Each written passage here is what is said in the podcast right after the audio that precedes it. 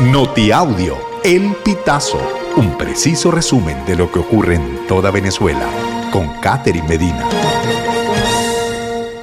Saludos estimados oyentes. A continuación hacemos un repaso informativo por las noticias más destacadas hasta este momento. Comenzamos. Lo que se sabe del colectivo Cara al Río que fue respaldado por el comandante de la Guardia Nacional en Petare.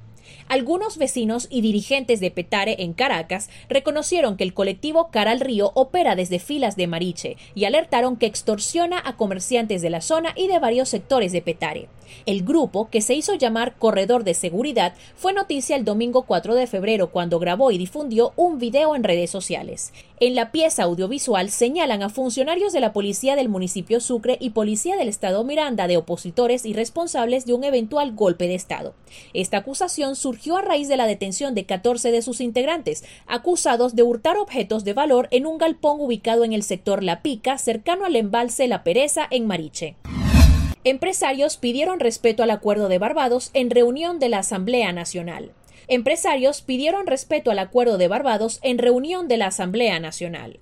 Durante la reunión sostenida este lunes por los empresarios en la Asamblea Nacional para definir una propuesta de cronograma electoral, el presidente de Fede Cámaras, Adán Celis, insistió en la necesidad de que se respete el Acuerdo de Barbados, firmado por el gobierno de Maduro y representantes de la oposición. Asimismo, resaltó que para los ciudadanos las elecciones son una ventana de expresión, a través de la cual es posible crear confianza, fomentar la reinstitucionalización del país y consolidar las bases para el crecimiento económico. Abogados de los dirigentes de 20 Venezuela detenidos. Tribunales niegan información. La defensa de los tres jefes de campaña de María Corina Machado, la candidata presidencial del mayor bloque opositor de Venezuela, denunció este martes que, tras 14 días de su detención, tanto los tribunales como los cuerpos policiales niegan información del paradero de estos ciudadanos.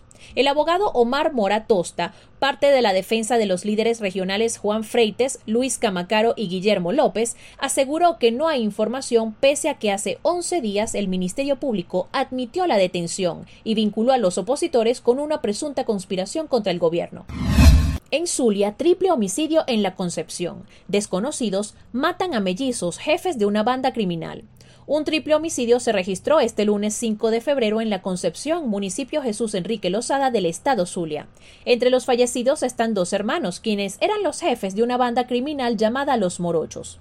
Las víctimas quedaron identificadas como Jackson y Jefferson Villalobos Zambrano, mellizos de 23 años, y Alberto González de 42 años. Venezolanos emigran en condiciones tan precarias que impiden su integración.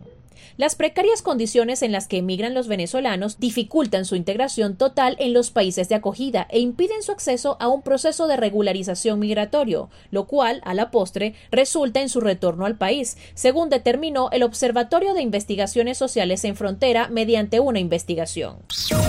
Estimados oyentes, este ha sido el panorama informativo hasta esta hora. Narró para ustedes Catherine Medina.